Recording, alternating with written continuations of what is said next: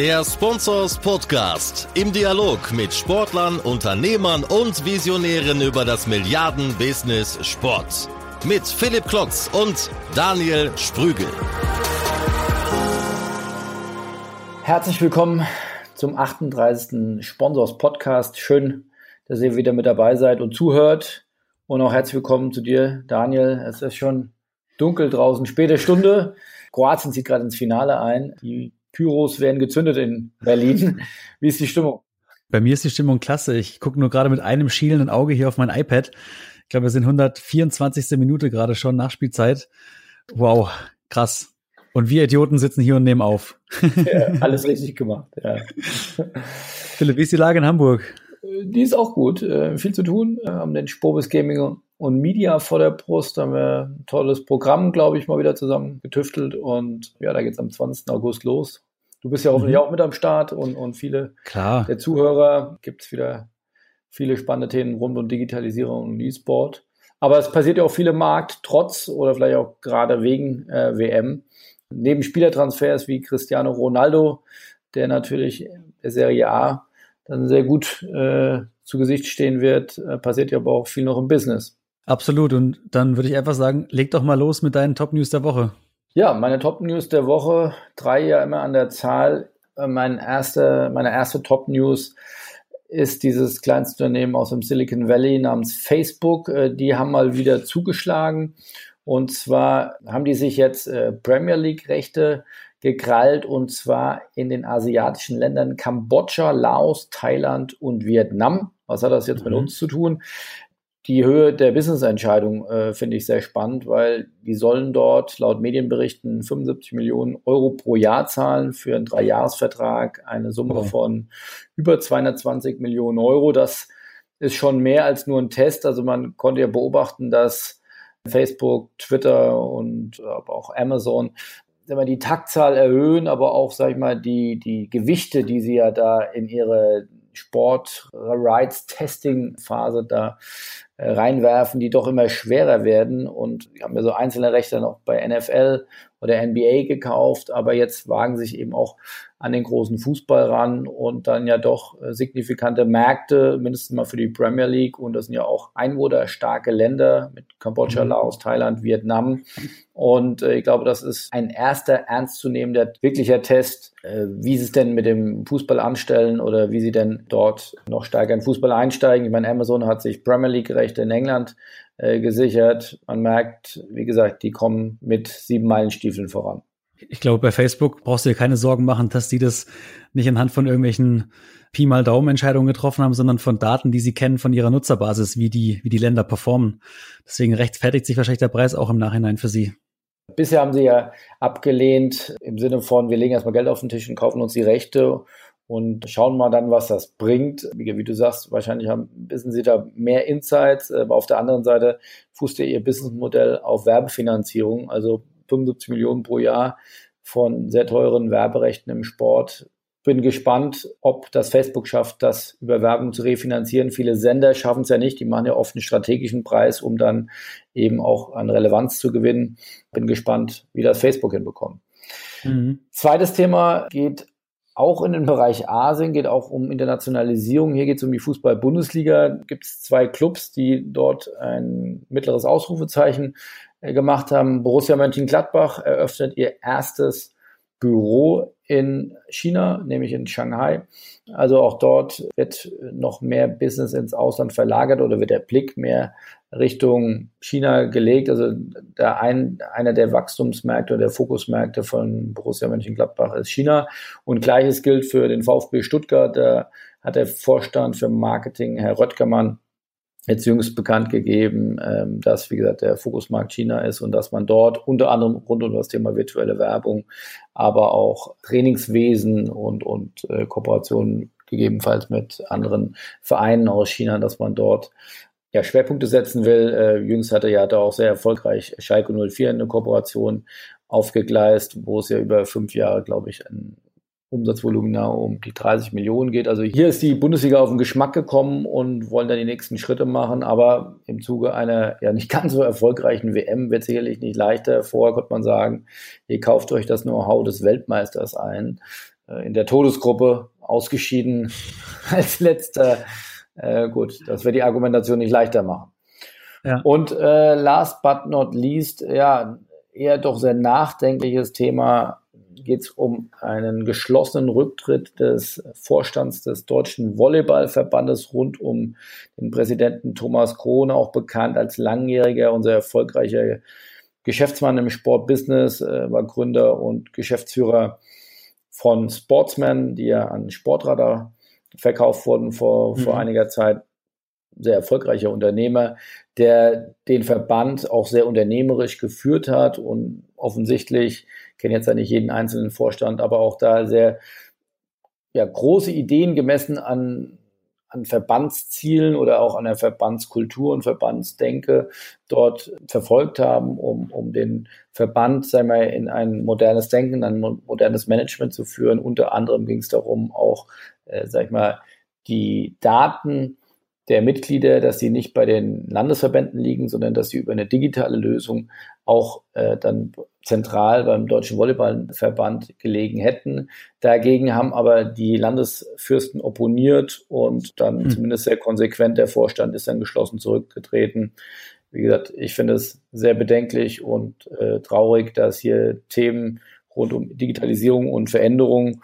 Und das würde ich jetzt erstmal äh, denken, dass er da in die richtige Richtung äh, gedacht hat, äh, Richtung Professionalisierung, Richtung Digitalisierung, Richtung auch äh, ja, der Kommerzialisierung des Verbandes, äh, weil hier sind ja viele Verbände da noch so ein bisschen im Dornröschenschlaf und da sich mehr Richtung äh, ja, einer progressiven Entwicklung äh, aufzumachen. Das wäre sehr gut gewesen. Ähm, da hat man jetzt einen herben Rückschlag bekommen und äh, mhm. hoffen wir mal, dass das nicht stellvertretend für viele andere Verbände ist. Wollen wir es hoffen, ja. Was hast du da mitgebracht im Bereich Digitalisierung? Ja, meine digitalen Augen gehen diese Woche so ein bisschen ins Ruhrgebiet, nicht aber nach Gelsenkirchen oder Dortmund, sondern nach Bochum, genauer gesagt nach Wattenscheid zu der SG Wattenscheid 09. Die Älteren unter uns werden sich erinnern, die haben auch mal Bundesliga gespielt. Mittlerweile sind sie aber sportlich in der Regionalliga. Und da ist in dieser Woche aus meiner Sicht ein sehr interessantes Projekt an Start gegangen. Und zwar ist dort die Hamburger Firma Halo als strategischer und technologischer Partner eingestiegen. Die möchten aus der SG nicht weniger machen als den digitalsten, innovativsten Verein in Europa. Um das mal in Kontrast zu setzen, das, die haben das ambitionierte Ziel, zum einen erst wieder kurzfristig Bundesliga zu spielen in den nächsten drei Jahren und dann auch, was die digitale Reichweite angeht, den FC Barcelona zu überholen. Das ähm, ist ein sehr, sehr ambitioniertes Ziel. Ja, man mag drüber lachen oder drüber schmunzeln. Es ist ein fundierter Plan, der dahinter steht. Vor allem auch über den großen Einstieg im Bereich E-Sports erhofft man sich großes Wachstum. Wie soll das Ganze gehen oder was hat Halo vor und was hat Wattenscheid 09 vor? Im Endeffekt geht es grob um das Thema Daten, Datenanalyse, intelligente Datennutzung, zum Beispiel im Scouting, in der Spieleanalyse, in der Kaderzusammenstellung eben sportlich, aber auch rund um den Verein, sprich im Stadion mit dem digitalen Fanerlebnis. Wer schon mal in der Lohrheide war, weiß, das wird wahrscheinlich ein ambitioniertes Ziel sein. Und das zweite ist das Thema Fan-Engagement, dass man den Fan besser versteht und wie man den Fan auch bessere Angebote machen kann. Ein ähnliches Beispiel gibt es ja schon in Dänemark mit dem FC Midtjylland, die auch sehr auf Daten basierend Entscheidungen treffen sind auch jetzt zum zweiten Mal Meister geworden, 2018. Also da scheint es zu funktionieren. Die brennende Frage wahrscheinlich, die uns aus dem Sport-Business-Sicht auch interessiert, ist, wie finanziert sich das Ganze? Das Ganze soll so durch so einen sogenannten ICO, also ein Initial Coin Offering, refinanziert werden. Genauer gesagt ist das eine Kryptowährung, die ausgegeben wird. Und da sollen in den nächsten drei Jahren fünf Millionen Euro eingesammelt werden und dann auch investiert werden. Wie gesagt, der eine oder andere mag wahrscheinlich aus der alten Sportwelt darüber schmunzeln, aber wenn der Plan so aufgeht, wie er jetzt geplant ist, dann hat das Projekt in meinen Augen auch ein echt großes Potenzial, auch zu einem internationalen Benchmark zu werden im Bereich digitale Transformation von Vereinen oder auch vielleicht auch von Verbänden zukünftig. Und wenn das passiert, wäre ich persönlich sehr, sehr froh, dass wir in Deutschland einen super Case haben in dem Bereich und dass die Welt vielleicht auch ein Stück weit auf uns guckt und nicht mehr in Richtung Silicon Valley oder Israel oder China und so weiter. Fände ich ganz cool. Sollte man auf jeden Fall im Auge behalten. Gerade wenn man noch sieht, wer dahinter steht, der Peter Jäger, den kennst du ja auch ganz gut, der früher Geschäftsführer bei Microsoft war im Bereich Sport. Und ja, ich glaube, da kann man sich zumindest mal angucken, was man mit Mut und Innovation und ein bisschen Risiko im Bereich Digitalisierung erreichen kann. tolles Thema, tolles Projekt. Man muss ja erstmal den Mut haben, A, seine Power reinzuwerfen, daran zu glauben. Und äh, er hat uns das ja auch schon mal vorgestellt. Wir werden da auch in Kürze einen größeren Artikel drüber schreiben. Äh, ja, auch offensichtlich auch Investoren dafür gewinnen zu können, daran mitzuglauben. Also der meint das wirklich ernst und, und er glaubt daran. Und das der hatten wir ja auch schon mal im Podcast, den Michael Welling, der war ja Geschäftsführer lange Zeit von Rot-Weiß Essen. Also da kann er immer fragen, wie weit der Weg aus der Regionalliga ist. Also von daher äh, braucht er tatsächlich mhm. viel Ausdauer. Aber kühne Ziele und neues Handwerkszeug da an den Tag zu legen, ähm, man dann direkt da Real Madrid und Barcelona noch abfangen kann, das wird selbst für die Bayern, glaube ich, schwierig. Aber äh, wie gesagt, da große Ziele zu haben, neue Denke und neue Herangehensweise, da ziehe ich erstmal einen Hut und das kann uns so gut tun, ähm, da die nicht abzutun mit dem Schmunzeln, sondern hinzugucken, was haben die für neue Ideen und davon auch zu lernen. Ja. Dann lass uns mal den Schwenk machen zum Interview heute. Wen hast du denn vors Mikrofon bekommen für den heutigen Podcast? Ja, vors Mikrofon habe ich den Ulrich Oldehafer bekommen. Der Ulrich ist wahrscheinlich noch nicht jedem im Sportbusiness bekannt, das ist auch nicht schlimm. Ähm, wir haben ja uns ja auf die Fahnen geschrieben, wir suchen Visionäre, Sportler und auch erfolgreiche Unternehmer. Und das kann man dem Ulrich wirklich, äh, man kann ihm viel nachsagen, aber äh, er ist ein hoch erfolgreicher Unternehmer gewesen, ist das immer noch. Er ist Multimillionär, hat sozusagen ausgesorgt, aber dreht da immer noch kein Däumchen, hat äh, es geschafft in ein, sein Unternehmen, das er mitgegründet hat, MPC, ein Unternehmen, aus dem Finanzdienstleistungssektor innerhalb von äh, sechs, sieben Jahren in den MDAX zu führen. Das war ja rund um die 2000er Jahre. Äh, hat das sehr erfolgreich als Vorstand Vertrieb gemacht und äh, macht jetzt mittlerweile seit zehn Jahren, ist er Mentalcoach in verschiedensten Bereichen und betreut dort auch äh, Spitzensportler, unter anderem auch zu den Olympischen Spielen in Rio. Äh, dort Coachings gemacht, äh, dort Sportler betreut, macht das aber auch bei erfolgreichen Unternehmern und mit dem habe ich mich darüber unterhalten, was für ein Mindset brauche ich, um eine erfolgreiche Karriere zu machen, um vielleicht noch ein bisschen was rauszukitzeln und auch nicht nur einfach mal ein Strohfeuer zu machen, sondern über, über Jahre, über Jahrzehnte erfolgreich zu sein. Sowohl für sich persönlich, aber auch als Unternehmung. Und das fand ich ein sehr spannendes Gespräch. Wie gesagt, vielleicht keine Daily Business Themen, aber ich fand das sehr inspirierend und wer mal zuhören will, wie man sich noch besser motivieren kann, wie man noch besser sein Mindset ordnen kann und äh, wie man von einem sehr erfolgreichen Unternehmer inspirierende Tipps bekommen will, der soll jetzt mal reinhören. Ja, und dann noch ein kurzer Hinweis in eigener Sache. Der vierte Jahrgang der Spork steht wieder vor der Tür. Wer das noch nicht kennt, die Spork ist unsere Sports Business Academy, die wir zusammen mit der WHU ins Leben gerufen haben. Da geht es jetzt in den vierten Jahrgang. 250 Absolventen haben wir dort schon verabschieden dürfen und durchschleusen dürfen.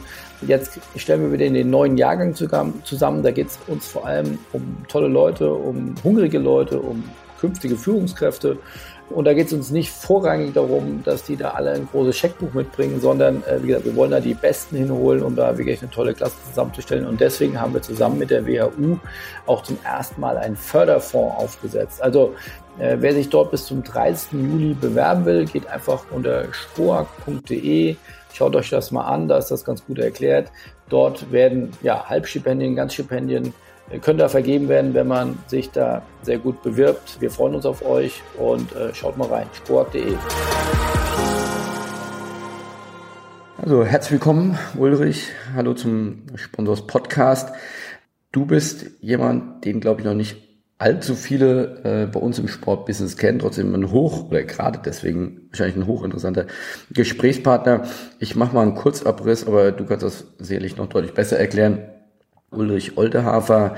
Du warst Gründer, Unternehmer, Vorstand von einem MDAX-Unternehmen. Da gehen wir gleich sicherlich nochmal drauf ein. Bist jetzt Mentalcoach für Unternehmer und Spitzensportler. Und beide Bereiche finden wir sehr spannend. Und äh, ja, stelle ich auch am besten mal selbst vor. Herzlich willkommen.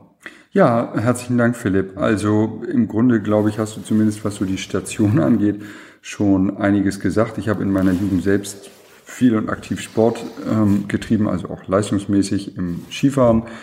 Habe dann Betriebswirtschaft studiert. Schon bevor ich das gemacht habe, habe ich die ersten Coaching-Ausbildungen gemacht in Deutschland und den USA, wo dieses Thema ja im Grunde immer so einige Jahre de, dem deutschen Stand irgendwie voraus ist. Bin dann nach dem ähm, Betriebswirtschaftsstudium aber halt in die Wirtschaft gekommen, habe das, was ich gelernt habe, auch durchaus anwenden können für, für so meinen eigenen Werdegang. Wir haben zu zweieinhalb sozusagen dann ein Unternehmen gestartet. Das ist dann ähm, fünf, sechs Jahre später an die Börse gegangen, dann eben unter die 80 größten deutschen Unternehmen, also in den MDAX gekommen. Nochmal fünf, sechs Jahre später habe ich dann gemerkt, so, dass dieser Abschnitt ist irgendwie vorbei und habe mich wirklich auf das, was, was insgesamt immer so meine heimliche Leidenschaft war, das Coachen und Trainings von erfolgreichen Menschen eben konzentriert, sowohl im Sport wie auch im Businessbereich. Ja, du gehst da so ganz leicht drüber, aber ich glaube, es gibt die wenigsten Menschen in Deutschland, die davon berichten können, ein Unternehmen aufgebaut zu haben, das in den MDAX in wenigen Jahren aufgestiegen ist. Was war da euer Geheimnis? War, der, war die Idee so gut oder habt ihr es so gut durchgezogen?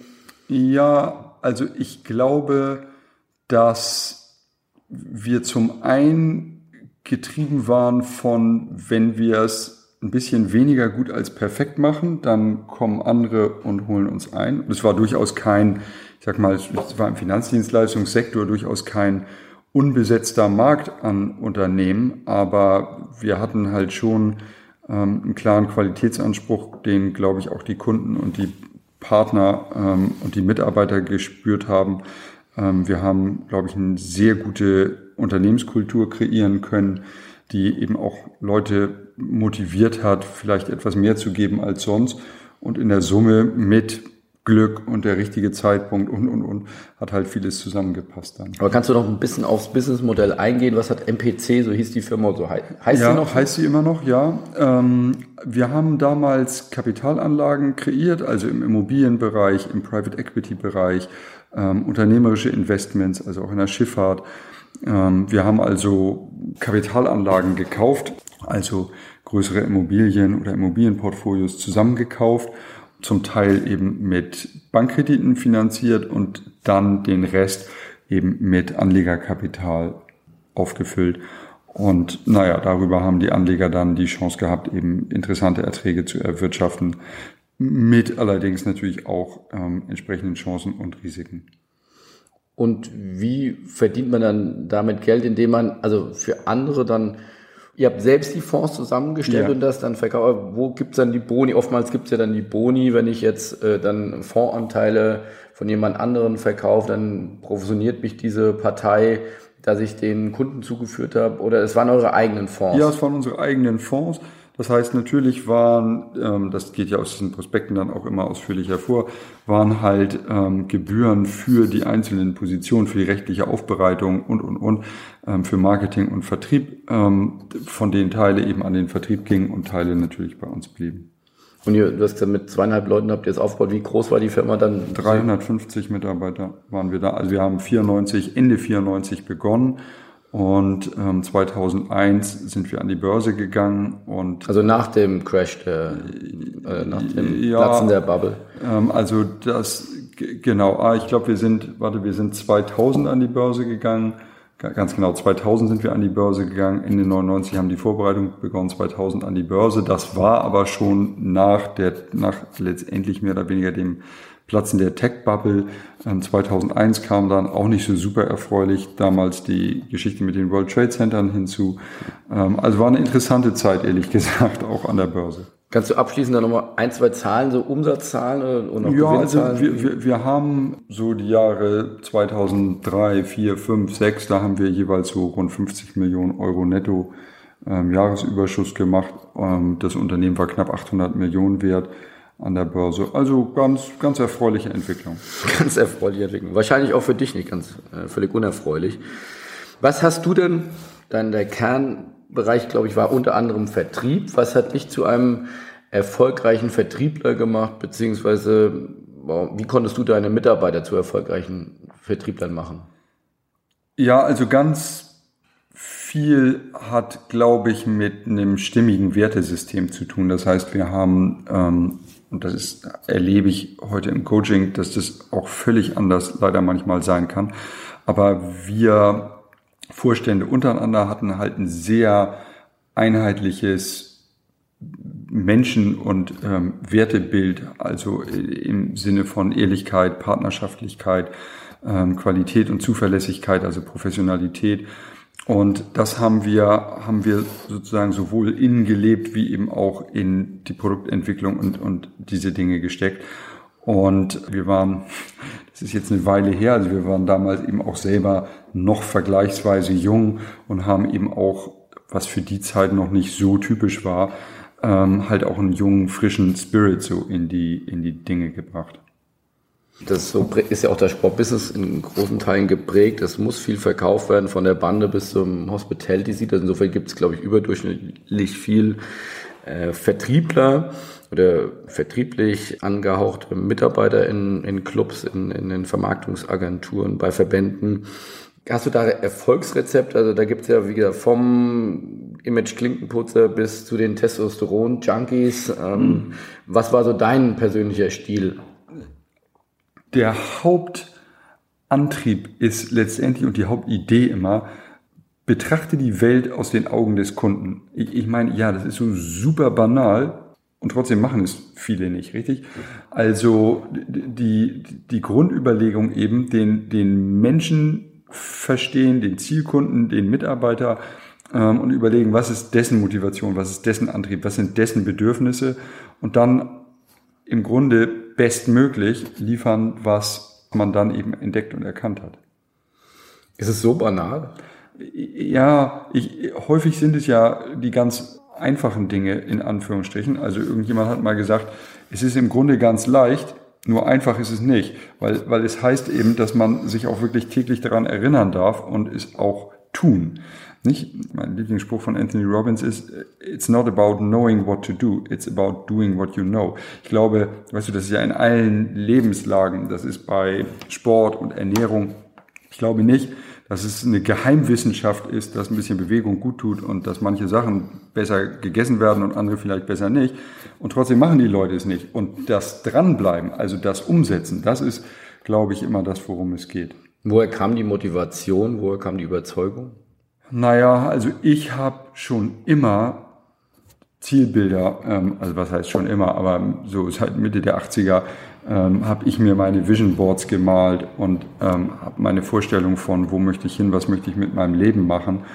Und das als, als positive Motivation plus sozusagen auch als Antrieb weg von da, wo ich bin, ist immer, weißt du, wenn du stehen bleibst, wer weiß, was von hinten kommt. Und in diesem, in diesem Gespann aus Ziel nach vorne und Sorge vor dem, es könnte nicht genug sein, bin ich halt, bin ich halt auch ordentlich motiviert. Aber du wusstest schon damals, wie dein Leben aussehen soll, wo du hin willst, was deine Visionen sind. Ja, also ich, ich, ich erinnere mich, als ich noch nicht mal an der Uni eingeschrieben war und wir, ich war mit meinem, mit einem Kumpel, meinem heutigen Schwager, waren wir Skifahren und dann war, also wir wären Ski gefahren, aber es war kein Schnee und dann sind wir zu Fuß äh, hoch an so einen Bergsee, haben uns da hingesetzt und dann äh, habe ich gesagt, okay, ich, das ist toll hier, ich plane so ein bisschen meine Zukunft. Und dann stand für, was weiß ich, drei Jahre später oder was stand da, ja, 10.000 ähm, D-Mark Einkommen. Und dann sagt er, 10.000 Mark, so wahnsinnig viel ist das ja nicht. Ich meine, wie gesagt, ich war zu dem Zeitpunkt noch nicht mal Student. Aber ja, du als Monatseinkommen musst mal überlegen, was du dir dann alles leisten kannst. Und er hatte halt verstanden, gedacht, das sei mein Jahreseinkommen. Und naja, also ich glaube, große Ziele machen große Dinge möglich. Und wenn sie konkret sind und wenn sie auch schriftlich fixiert sind, dann treiben sie auch. Hattest du damals dann schon auch diese zweite Epoche in deinem Leben gesehen? Oder war erstmal der Blick dann auch zum Unternehmertum, das Ding groß machen äh, oder dann auch weiter formuliert? Warum war dann der Wechsel? Warum war dir das auf einmal genug? Das ist ein ganz interessanter Punkt gewesen, weil äh, es gab mehr oder weniger, ich weiß nicht, ob es wirklich ein Tag war oder so eine Phase. Ich habe plötzlich gemerkt, ich habe meine Arbeit geliebt. Und eines Morgens oder so habe ich gemerkt, ja, ich gehe zur Arbeit, ich mache ich mach das auch so, ich, ich kann das auch, aber es ist nicht so, dass mich wirklich wie die, wie die Jahre vorher vor, vor Motivation morgens aus dem Bett haut praktisch. Und da habe ich dann so begonnen nachzudenken und zu überlegen und so, was ist, was ist, was sind die nächsten Schritte? Und ich muss sagen, der Übergang war nicht so leicht. Also nicht, ich, ich meine, ich hatte das Glück, dass es finanziell relativ leicht war, nur wirklich auch so neu zu definieren, auch mich neu zu definieren, so was, was ist wirklich der neue Antrieb, was erwarte ich mir von einer anderen Tätigkeit und, und, und. Das hat ein bisschen gedauert. Bei vielen Menschen ist es ja Geld, was einen antreibt. Das macht es einfach. Wenn man, das ist jetzt eine Mutmaßung, aber sicherlich so viel Geld hat, dass man wahrscheinlich nicht mehr arbeiten müsste, dann ist es wahrscheinlich komisch, wenn man vorher Vorstand von einem MDAX-Unternehmen war und dann, sag ich mal, Mentalcoach wird, kann man jetzt nicht vorstellen, dass die Vergütungen da vergleichbar sind. Also das kann, wo man sagt, eigentlich sagt man ja immer, es muss jetzt der nächste Schritt kommen. Wie war das dann, wie konnte man damit umgehen? Das hast du wirklich, ehrlich gesagt, schön auf den Punkt gebracht, weil das genau war das Dilemma, weil ich hatte zwar plötzlich sozusagen eine Perspektive von Arbeit, die mir wieder neu Spaß macht, aber es war total seltsam, weil ich gedacht habe, ja, aber das ist, das ist ja wie, also es, ich habe auch einen ganz guten Stundensatz von Anfang an gehabt, aber es war gefühlt wie pro bono, weißt du, also und damit klarzukommen, dass ich nicht mehr die Bezahlung als Maßstab für die Qualität meiner Arbeit sehen kann, das hat echt eine Weile gedauert. Und sich davon auch frei zu machen, dann, dann wirklich umzudenken und zu sagen, du machst es nicht, weil du davon irgendwas kriegst, also finanziell, dass du dann wieder in irgendwas umsetzen kannst, sondern du machst es, weil es das ist, was dir Spaß macht. War nach all den Jahren vorher echt ein komisches Gefühl. Und, und auch nicht, das ging auch jetzt nicht nach einer Woche weg, sondern es hat sich schon so muss ich sagen, die ersten anderthalb Jahre so hingezogen, bis ich einfach gesagt habe, nimm mal Geld ganz und komplett aus der Gleichung raus. Aber wie hast du das geschafft? Also, ich kenne das ja ein Stück weit von mir selbst, aber auch wenn man viel nach links und rechts guckt, gibt ja viele Menschen, die haben ja so die Scheuklappen an. Wenn du sagst, das viel war dir bewusst, du, dir war vor dem Studium schon klar, wo du hin willst, wie macht man das täglich dann ständig reflektieren oder macht man das abends vorm Bett gehen oder morgens beim Meditieren? Was sind da deine Techniken? Ja, also ich habe, und das ist heute noch so, ich mal meine Vision Boards, also ich schreibe die Ziele schriftlich auf, aber, aber viel wichtiger als das, weil das verschwindet erstmal in so einem Ordner, den nenne ich mein Lebensplanungsbuch und der steht da auch seit den 80ern und da sammle ich die ganzen Sachen drin. Aber, aber die Bilder, die, die male ich und die aktualisiere ich auch und die habe ich bei mir sozusagen rechts von meinem Schreibtisch an der, an der Pinnwand. Und ich habe das große Glück, dass ich an meinem Schreibtisch, klingt ein bisschen schräg, aber morgens so ein paar Gymnastikübungen mache. Also, dass ich hier so die Adduktoren und Abduktoren und so da, da ein bisschen dehnen. Und dabei kann ich gar nicht anders. Und das mache ich jeden, jeden, jeden Morgen. Und dabei gucke ich halt jeden Morgen auf meine selbstgemalten, also die darf man künstlerisch nicht bewerten, sondern mehr, was bedeuten die symbolisch für mich, gucke ich halt auf meine Bilder und ich, ich lasse auch, lass sozusagen auch Bilder hängen mit Zielen, die längst erreicht sind. Also hier, ich habe bei den Olympischen Spielen 2012 eben einige Athleten betreut und ähm, unter anderem hier den Hamburger Steffen Deibler, der da auch super erfolgreich war als bester deutscher Schwimmer damals da habe ich so eine Visualisierung von, die hatte ich halt so ein Jahr vorher mir, mir da gemalt und die hängt da heute noch, weil es einfach auch so ein wahnsinnig schön auch im Nachgang zu erleben ist. Wenn es so eine Kette gibt, weißt du, aus den Dingen, die ich mir gewünscht habe, die weit weg schienen und die dann gekommen sind und dann die Bilder, die jetzt gerade mich, mich antreiben und motivieren, ist eine schöne Sache. Aber ist das dann Wachstum, es ist Größe, was sich antreibt mit deinem neuen Business. Heißt, ich glaube, die Firma heißt Mind Visory. Ja, also ich spreche sie Mind Visory, aber Mind geschrieben wird sie Mind Visory ja. sozusagen, ja. Nee, es ist nicht so sehr Größe, es ist mehr auf eine Art Effizienz.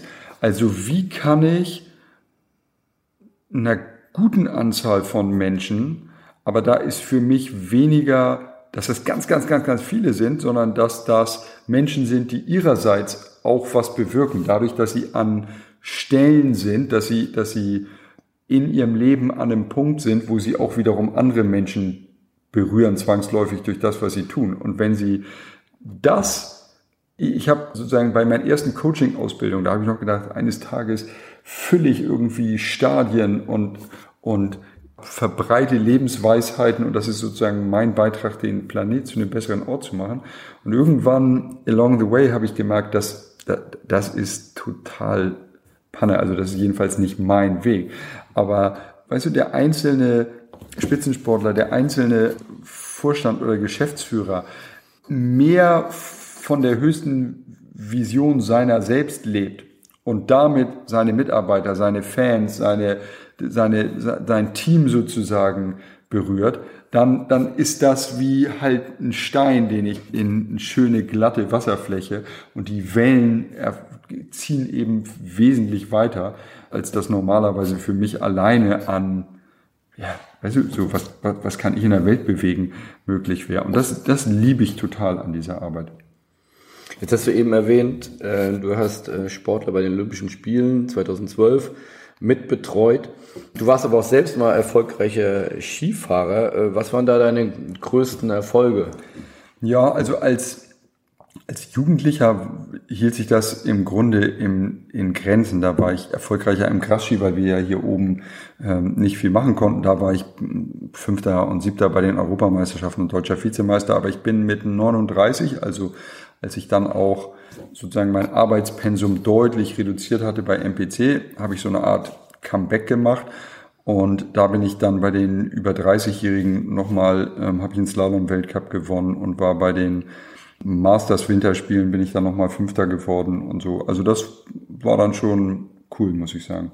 Und das machst du immer noch? Ja, das habe ich dann irgendwann, weil das ist, ich, also Slalom ist meine Spezialität.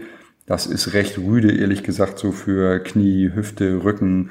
Ähm, und das habe ich, habe ich vor drei Jahren ungefähr, drei, vier Jahren eingestellt wobei ich vor zwei Wochen ähm, das erste Training mal wieder aufgenommen habe. Also wer, wer weiß, aber, aber nicht mehr auf dem Level auf jeden Fall. Coachst du denn jetzt auch noch Sportler, aktive Spitzensportler?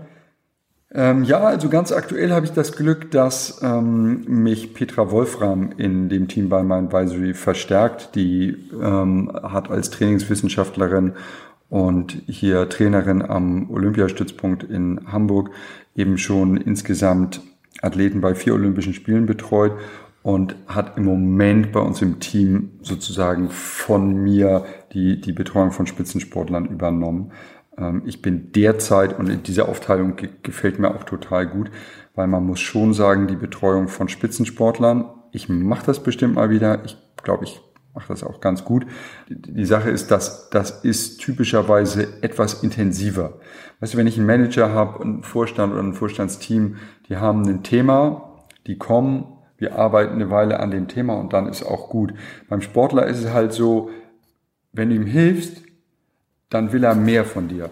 Und am liebsten, und das geht hin bis zu dem, was ich so betreutes Leben nennen, weißt du, also dann so, so eine rund um die Uhr Betreuung und bei jedem Wettkampf und bei jedem Training. Und das bin ich nicht mehr. Also dafür, dafür ist, macht mir mein eigenes Leben auch zu viel Spaß. Und deswegen bin ich ganz dankbar, dass, dass ich das habe etwas reduzieren können mit den Spitzensportlern. Aber um dann mit den Begrifflichkeiten nicht durcheinander zu kommen, also es gibt ja auch einen Coach, je nachdem wie wir sind, oder Trainer für den sportlichen Bereich. Ja. Dann gibt's bei vielen Sportlern auch einen Psychologen. Ist das, meint das auch dann Coaching? Ja, ja, also ich ersetze praktisch den Sportpsychologen an der Stelle. Ich habe ja auch drei klassische therapeutische ähm, Ausbildung dann später noch gemacht, also Tiefenpsychologie, klinische und therapeutische Hypnose und Verhaltenstherapie. Ähm, ich habe kein sportpsychologisches Studium, nur das, was wir im Coaching machen, das ist im Grunde das, was alternativ der Sportpsychologe machen würde. Vielleicht manchmal sogar etwas dynamischer oder praxisorientierter oder ergebnisorientierter. Das heißt, du hast nach deinem Job bei MPC dann nochmal an die Uni und nochmal komplett Psychologie studiert? Nein, das habe ich eben genau nicht. Sonst, sonst wäre ich heute praktisch Sportpsychologe, sondern ich habe halt diese einzelnen, wenn du Psychologie studierst, dann dann kannst du praktisch im Grunde noch nicht mit Leuten arbeiten, sondern du musst dann verschiedene ähm, therapeutische Praktiken sozusagen noch lernen. Und das habe ich gemacht. Ich habe also nur die Praxisausbildung gemacht. Deswegen darf ich eben heute auch nicht sagen, ich bin Verhaltenstherapeut, sondern ich habe eine verhaltenstherapeutische Ausbildung. Hm? Glaubst du denn, dass sich jeder Manager einen Coach nehmen sollte? Also Manager im Sinne von Unternehmensmanager? Weißt du, ich, ich glaube nicht an den Begriff sollte, sondern ähm, könnte ich mir vorstellen, dass jeder daraus Nutzen zieht. Ja, definitiv, auf jeden Fall. Ich glaube, wir sind in Deutschland, und das merke ich leider auch immer noch im Spitzensport, leider auch häufig im, im Fußball, ähm, wo ich verschiedene Anknüpfungspunkte hatte, dass es halt so ist, dass so ein Mentaltrainer, ein Coach, ein Psychologe, das, das wird immer noch so in die Ecke, ja, weißt du, mit, mit mir ist irgendwas nicht, ja genau, mit mir ist irgendwas nicht ganz richtig. Also die kanadische Nationalmannschaft, die haben vor den Olympischen ähm, Winterspielen in Vancouver 2010, haben die 16 Millionen Kann-Dollar nur für Mentaltraining ausgegeben. Also das muss jetzt vielleicht auch nicht unbedingt sein, also für die ganze Mannschaft. Nur also vielfach gar nichts machen, weil man, weil man sich nicht eingestehen will, dass man auch mental noch besser sein könnte, das ist einfach verrückt. Gibt es denn klare Bereiche, wo du sagst, sowohl der Sportler als auch der Manager, wo man sagt, Strukturierung des Tages oder zu einem bestimmten Zeitpunkt die Topleistung abrufen? Also was sind die Bereiche, die man am meisten verbessern kann? Ja, also weil ich zumindest im Sport gehört absolut dazu dieses ähm, Abhaken, Loslassen von, von Niederlagen oder Fehlschlägen ähm, oder sowas. Ganz, ganz extrem ist es ja bei, bei, Sportarten, wo sozusagen der, der nächste Ball sofort gespielt wird, also Tennis, Golf, ähm, solche Sachen. Einfach den letzten Schlag, wenn er nichts war, einfach vergessen und weitermachen. Das trifft natürlich auch so manchen Manager. Dann Umgang mit Druck und Erwartung. Ich habe es so oft erlebt, dass Athleten ja auch viele Wettkämpfe, Wettkampfserien bestreiten. Aber also im Fußball eine WM ist eben was anderes als als das Ligaspiel jede Woche. Für, für den, ich sag mal, Athleten aus, aus anderen Sportarten, die Olympischen Spiele sind nochmal was anderes als eine Europameisterschaft, als eine Weltmeisterschaft. Und sich da mental darauf vorzubereiten, wirklich in dem Moment, wo es darauf ankommt, auch das abzurufen, was derjenige normalerweise drauf hat, das ist, das ist, also ich nenne das mentale Souveränität, das ist so die, die auch das Hauptthema im Grunde. Und daneben kommen so Sachen wie Motivation. Natürlich viele Spitzensportler und viele Unternehmer haben die Motivation, und eben aber auch mit Schwankungen. Weißt du, weil, weil ganz häufig, seien wir ehrlich, ist es so, dass das Spiel macht Spaß, der Sieg macht Spaß, weißt du, das Verdienen macht Spaß, macht jeden Tag, jeden Morgen, jeden Abend das Training Spaß? Selten.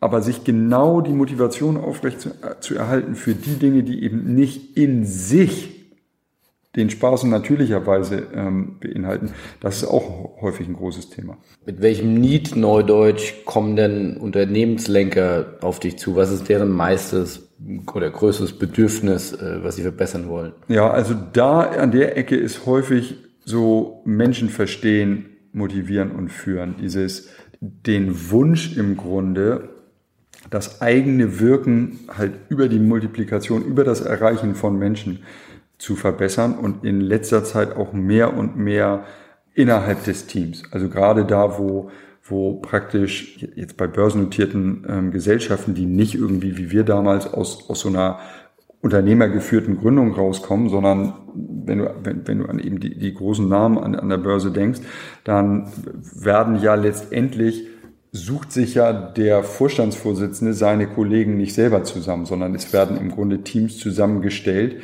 die komplementäre Aufgaben haben, damit dann allerdings auch idealerweise komplementäre Eigenschaften und Fähigkeiten. Und das zu nutzen als Stärke und als Team zusammen in ein maximales Leistungsergebnis zu bringen, erfordert schon von jedem in diesem Team eben auch und, und die meisten in solchen Teams halten sich selbst, und du, du, du erkennst sicherlich die Parallele in der Erzählung zum Fußball zum Beispiel, halten sich selbst für extrem gut und, und dann anerkennen, dass nur die, die eigene Spitzenleistung total wertlos ist, wenn sie nicht in Einklang und Harmonie mit dem Team stattfindet. Das ist, das hat sehr zugenommen, Gott sei Dank, weil, weil das ein wichtiger Aspekt ist. Wie steht es um das Thema Struktur, Arbeitsstruktur? Also das ist ein Thema, wenn ich mich da selbst auch ein Stück weit äh, ja, in die Pflicht nehme oder auch selbst äh, ganz ehrlich bin, finde ich das ein Stück weit bewundernswert oder auch ein Thema, an dem ich immer auch noch äh, selbst arbeite. Äh, gerade in Zeiten von einer digitalen Omnipräsenzbeschallung äh, von Social Media über WhatsApp bis E-Mails und Anrufe. Also da trotzdem seine Struktur zu halten. Ich habe letztens was gelesen, beziehungsweise ein Interview, glaube ich, gelesen mit Frank Thelen, erfolgreicher Digitalunternehmer auch, der sagt, er macht nur 20 Minuten am Tag E-Mails. Das ist für mich ein Rätsel, wie das geht. Also wie geht man da am besten ran, äh, sich eine gute Tagesstruktur zu machen? Ja, eine gute Tagesstruktur ist das, was den Spitzensportlern ja vorgegeben wird. Und manche sind auch lost, wenn, wenn sie das verlieren. Also ich habe eben auch Athleten begleitet, so in den Wechsel raus. Und Michael Phelps, glaube ich, äh, ja. konnte mit dir nicht nur umgehen. Genau. Das ist, so ein, das ist ein, ein Klassiker weil die eben in diesen Strukturen super funktionieren, aber natürlich auch lernen, sich da anzulehnen und auf einmal ist praktisch diese Stütze weg und das ist dann, ist dann auch komplex. Ich glaube, dass diese omnipräsente Technik und Erreichbarkeit und sowas da einerseits ein Fluch ist, andererseits natürlich auch Möglichkeiten beinhaltet, tatsächlich auch seine Tage sich, sich auch selber von vornherein digital zu strukturieren. Und das hat ja mehr, für mich hat das viel mehr mit Disziplin zu tun und auch manchmal mit einem Reframing. Also ist, ist es mein Job sozusagen, jede E-Mail zu beantworten oder was ist eigentlich, was ist eigentlich an, woran messe ich eigentlich am Ende des Tages, dass das ein erfolgreicher Tag war, sich das erstmal stärker klar zu machen. Und dann wird es, glaube ich, leicht, die paar, ich sag mal, technischen Kniffe, sich, sich einen Tag zu strukturieren, dann auch einfach einzuhalten. Weil ich auch da, es geht nicht so sehr um die Frage, oh Gott, wie strukturiere ich das, sondern um die Frage, wie, wie kriege ich die Disziplin auch dabei, dabei zu bleiben. Also du zum Beispiel antwortest, äh, zumindest bei mir, sehr schnell auf Mails. Also ist das auch irgendwie ein, ein, ein Trick oder habe ich einfach nur Glück gehabt? ich glaube, das ist ein Glück. Wenn ich jetzt, wenn ich, wenn ich zum Beispiel ein Thema habe, wenn ich einen viertägigen Workshop gebe und ich bin da ganz drin, dann bin ich da ganz drin und dann habe ich da meine Lücken, wo ich weiß, okay, das passt gerade. Wenn du natürlich, und das ist sicherlich angenehm dann, wenn du, wenn du das Glück hast, mir sozusagen zu den Slots, die ich geblockt habe zum Bearbeiten, ähm, da, dann gerade eine Mail geschickt zu haben, dann kriegst du halt auch recht schnell eine Antwort. Das war wahrscheinlich früher auch nicht immer so. Da hast du dann wahrscheinlich auch Sekretärin gehabt, die dann eher für dich beantwortet haben. Oder ich habe da immer so einen spannenden Podcast mit Kai Diekmann gehört, der dann völlig äh, äh die Welt mit neuen Augen gesehen hat, als er dann im Silicon Valley war und kein Fahrer mehr hat und kein Sekretariat. Und er total mit, mit, mit, mit leuchtenden Augen erzählt, dann konnte ich ja auch selbst meinen Tag planen und ich konnte ja. auch selbst E-Mails schreiben. Ganz ehrlich, ich ich glaube manchmal, wenn man mich fragt, ja, wieso, wieso bist du denn überhaupt da raus? Weißt du, wieso hast du das bei MPC in Anführungsstrichen aufgegeben für dich? Ich glaube, dass dieses Eingebundensein in so ein Leben, das andere für dich gestalten, ein Stück weit. Ähm, klar, man sagt immer, du, als Vorstand kannst ja machen, was du willst. Ja, denkst du, bis du Vorstand bist. Und dann merkst du, weißt du, irgendwie drei Assistentinnen und ein Fahrer morgens, weißt du, ich mache die Haustür auf, es steht jemand da, ist total nett vom Service, weißt du, ist wahnsinnig, natürlich steigert es wahnsinnig das, was man an einem Tag schaffen kann auf eine Art. Nur mit Freiheit hat das hier überhaupt nichts zu tun. Und es braucht schon, ich, ich meine, bin ich ja auch praktisch gerade in dieser Generation, weißt du, ich meine, irgendwann kamen Blackberries und dann wow, weißt du, dann immer und überall und zu jeder Zeit erreichbar. Und am Anfang war es, war es halt wirklich kompliziert zu lernen, dass man da auch nicht drauf gucken muss und dass man das nicht in der Hand haben muss und dass man so. Ähm, nur heute muss ich sagen, ohne Assistenz, also ich habe keine einzige Assistenz mehr, ich fahre auch mein Auto selbst. Es ist so viel schöner. Also ich kann ähm, Kai Diekmann da wirklich super verstehen. Jetzt wollen wir nochmal einmal in eines seiner Gespräche im Spezialgebiet ein bisschen tiefer reingehen. Du bietest äh, bei Mindvisory an äh, NLP-Kurse. Ja. Das ist, glaube ich, jetzt nicht jedem geläufig. Was hat es damit auf sich? Ja, das NLP, neurolinguistisches Programmieren, das haben der Mathematiker Dr. Richard Bandler und der Linguistikprofessor John Grinder so Mitte der 70er entwickelt. Das ist auch, was ich, was ich, was dann mal so als Welle auch so in den Anfang der 80er nach Deutschland geschwappt ist, womit ich mich eben auch sehr früh befasst habe. Und das geht um dieses ganze das hat zwei große Bereiche. Der, der eine Bereich ist alles, was sich rankt um mentale Souveränität und emotionale Freiheit. Viele nennen es das Studium persönlicher Exzellenz. Und es geht ganz konkret um, um alles rund ums Thema Kommunikation. Da hat es phasenweise auch so sein, sein Schattensein gehabt, also ich will nicht sagen schlechten Ruf gekriegt, aber dann, dann hieß es ja, das ist manipulativ. Ja, ganz ehrlich, ich meine, wir kommunizieren mit anderen Menschen. Wenn wir nicht manipulieren wollen, also sie nicht von A nach B bewegen, was aus dem lateinischen Wortstamm kommt, manipulieren sozusagen bedeutet, wofür kommunizieren wir dann? Also ich, ich glaube, dass jeder Mensch in, in jedem Moment mehr oder weniger seines Lebens, wenn er mit anderen interagiert, eine von zwei Dingen macht. Entweder er kauft gerade irgendwas oder er verkauft gerade irgendwas. Und, und das meine ich jetzt nicht mit, weißt du, Austausch von Waren, sondern entweder ich kaufe eine Idee oder ich oder Meinung oder ich verkaufe eine. Und das besser machen zu können, weil man Menschen besser versteht, weil man versteht, wie denkt der andere und was darf ich dann sagen, damit in seinem Modell von Welt sozusagen meine Botschaft auch an die richtige Stelle fällt. Ähm, das hat viel damit zu tun. Und entsprechend ist auch sozusagen breit. Ich habe schwerpunktmäßig sind so Unternehmer, Ärzte, manchmal Vertriebler. Ich habe auch äh, durchaus Nationalmannschaftsteilnehmer da drin gehabt, Fußballtrainer und, und so unterschiedliche Menschen, die einfach sagen, okay, für mich ist total wichtig, dass ich meinen eigenen emotionalen Zustand selbst regulieren kann, unabhängig von dem, was außen um mich rum ist. Und es ist für mich total wichtig, dass ich die Menschen, mit denen ich zusammen bin oder zusammenarbeite, dass ich, dass ich die unterstützen kann, ihr Leistungsmaximum abzurufen, Motivation zu verspüren, ähm, ein Problem abzuschütteln und, und, und. All das, was du jetzt erzählt hast, da macht ja eigentlich wahrscheinlich jeder, der halbwegs ambitioniert ist im Leben, einen Haken dran. Müsste ja eigentlich jeder machen. Kann das auch jeder machen?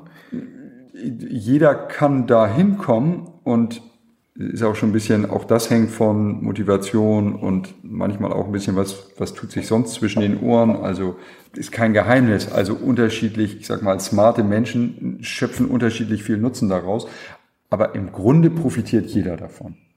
Wie lange dauert sowas, so ein Seminar? Ich mache das immer in Blöcken, zweimal vier Tage, also ein Viertagesblock. Das ist sehr intensiv, also viel und das ist auch, das ist auch praktisch. Also mir ist weniger wichtig, was die Leute nachher über NLP wissen, als dass sie wirklich an den Stellen, wo es für sie einen, einen echten Unterschied macht, NLP auch anwenden. Und dann nach den vier Tagen ist ein Monat Pause und Pause heißt, also nimm mal das Gelernte und, und mach dein Leben besser. Und dann sind eben nochmal vier Tage. Klingt spannend. Ist spannend. Weiteres Spezialgebiet von dir oder zumindest ein Kurs, den du anwendest, ist Profiling. Wie kann ich mir das vorstellen? Ja. Das heißt, du, du liest mich jetzt auch gerade aus? Es ist immer abhängig von der Frage, was ist mein Ziel in dem Moment tatsächlich ist, geht es darum, sogenannte Metaprogramme zu erkennen. Das ist im Grunde auch ein Teil, was, was, also ein Baustein aus dem NLP und der ist für viele Menschen, Vertrieb, Marketing, in der Juristerei, in der äh, Mediation, im Coaching so wertvoll, nämlich zu verstehen, was sind die unbewussten Verhaltensroutinen und, und Muster, die der andere hat. Und wie kann ich, wie kann ich das, wohin er will, verknüpfen mit dem, was ihn automatisch treibt sozusagen. Und das ist deshalb so wirkungsvoll, weil wir uns unserer Metaprogramme typischerweise selbst nicht bewusst sind. Mein Vater hat, hat früher mal zu mir gesagt, du, wenn der Tag kommt, wo ich so werd wie Oma, sag mir Bescheid. Und als ich fand, dass der Tag gekommen war, habe ich gesagt, du Papa, ich soll dir Bescheid sagen, weißt du, wenn du so. Und dann hat er mich angefahren, das sei eine Unverschämtheit und ich, weißt du, und das ist, das ist so ein Klassiker, der zeigt, wie wenig wir uns dieser eigenen Muster, die wir woher auch immer, von unseren Eltern, von unseren Trainern, von unseren, von den Leuten, mit denen wir uns umgeben, aber wir haben einfach Muster angenommen. Und die sind, die können ganz schön überdauernd sein. Und je schneller und leichter du die erkennst und je flexibler du bist, zu wissen, was zu tun ist, um dem anderen dann letztendlich zu helfen. Ich denke immer, es gibt vier Möglichkeiten. Du machst irgendwas und das führt dazu, dass der andere nicht tut, was du willst und sich gut dabei fühlt. Es macht nicht so wahnsinnig viel Sinn. Es kann sein, dass das, was du machst, dazu führt, dass der andere nicht tut, was du willst und sich selber schlecht dabei fühlt. Es kann sein, dass der andere tut, was du möchtest und sich schlecht dabei fühlt. Auch das macht keinen Sinn, weil es ist total kurzlebig, richtig? Ich kann jemandem irgendwas verkaufen oder oder irgendwie motivieren und er, er läuft dann aber damit gegen die Wand und sagt, ja, okay, das war es nichts, damit will ich nichts mehr zu tun haben. Und, und ich glaube, das Ziel von Kommunikation, jedenfalls gilt das für mich, darf sein, der andere tut, was ich möchte und fühlt sich gut dabei. Also wir schaffen auf eine Art einen Einklang und ich helfe ihm den Weg so leicht wie möglich zu machen. Und das ist, was man in diesem Metaprogramm-Seminar lernt. Hast du noch abschließend einen Tipp für junge Menschen, die auch so einen ähnlichen erfolgreichen Weg äh, gehen wollen, aber auch für gestandene Geschäftsleute, die sagen, ja, wie kann ich ständig an mir arbeiten, die jetzt vielleicht nicht die Kraft oder die Zeit haben, jetzt direkt so einen NLP-Kurs zu machen, trotzdem sagen, ich will mich selbst hinterfragen, ich will äh, einen Schritt vorankommen. Ja, ich, ich glaube, das, was du sagst, ist ein guter erster Schritt, also sich selbst zu hinterfragen. Also für mich bedeutet das mal auch, fang mal an, ganz klar zu haben, was du willst. Jemand hat mal so schön gesagt, es gibt drei relevante Fragen. Die erste ist, was ist das, was du, was dir wirklich wichtig ist? Die zweite ist, was ist dir wirklich, wirklich wichtig? Und die dritte ist, was ist dir wirklich, wirklich, wirklich wichtig? Ich habe ähm, unter anderem neben ein paar verschiedenen anderen Themen, die ich auch ursprünglich mal vor allen Dingen für Spitzensportler entwickelt habe, ähm, eine Reihe von Audioprogrammen entwickelt. Da gibt es ähm, eines, das heißt das Erfolgspaket. Und das beschreibt im Grunde den Prozess, den ich für sinnvoll halte und führt auch den, den Hörer da direkt durch über verschiedene Unterprogramme davon. Träum mal dein Lebenstraum. Also erstmal träumen. Dann sozusagen finde deine Ziele, finde deinen Weg, plan deinen Erfolg und komm ins Handeln. Ich glaube, das sind die, weißt du, das sind die vier Elemente, die aus, aus meiner Sicht die Basis sind für ein wirklich erfolgreiches, glückliches Leben. Also das kann man mit meinem Audioprogramm oder auch ohne meine, aber, aber diese vier Schritte klar zu haben. Mal den Traum, daraus die Ziele, weil Traum heißt, also das kann auch way over the edge sein, also einfach wirklich mal rumspinnen. Und nur die Ziele, die ich mir dann definiere, die dürfen in die gleiche Richtung zeigen. Weißt du, es ist nicht, weil sonst, sonst gibt es eben auch, und das ist so traurig, wenn Menschen sich mit wahnsinnig viel Kraft die Leiter des Erfolgs hochgearbeitet haben und dann oben feststellen, sie steht an der falschen Wand. Ähm, und, und ich glaube, dass, wenn, man mal so einen Lebenstraum definiert und dann wirklich einzelne konkrete Ziele und dann einen Plan beginnt zu entwickeln, der einem auch wirklich Mut macht und Vertrauen schenkt, dann braucht man nur noch die, die Disziplin und die, die Motivation, um das auch wirklich umzusetzen. Und ich glaube, die Motivation kommt aus der Verbindung mit dem Lebenstraum. Also wenn ich die tägliche Aufgabe in Verbindung setze mit dem Lebenstraum, dann bin ich automatisch motiviert. Das war auf jeden Fall einiges zum Nachdenken. Vielen, vielen Dank. Ich schließe daraus, dein Lebenstraum hast du klar im Blick und schon erreicht oder noch, noch ja, vor dir? Ja, ich glaube, ehrlich gesagt, der Tag, wo ich sagen würde, mein Lebenstraum ist erreicht, ich habe meine bisherigen Lebensträume erreicht, aber den, wo es keinen neuen Traum mehr gäbe, würde ich mir die Frage stellen, was, was genau mache ich dann jetzt hier? Also insofern ist es ein Weg und der macht total viel Spaß. Darf vielen, vielen Dank, Ulrich, äh, für das Gespräch. Hat mich sehr gefreut. Ja, mich auch, Philipp. Vielen Dank.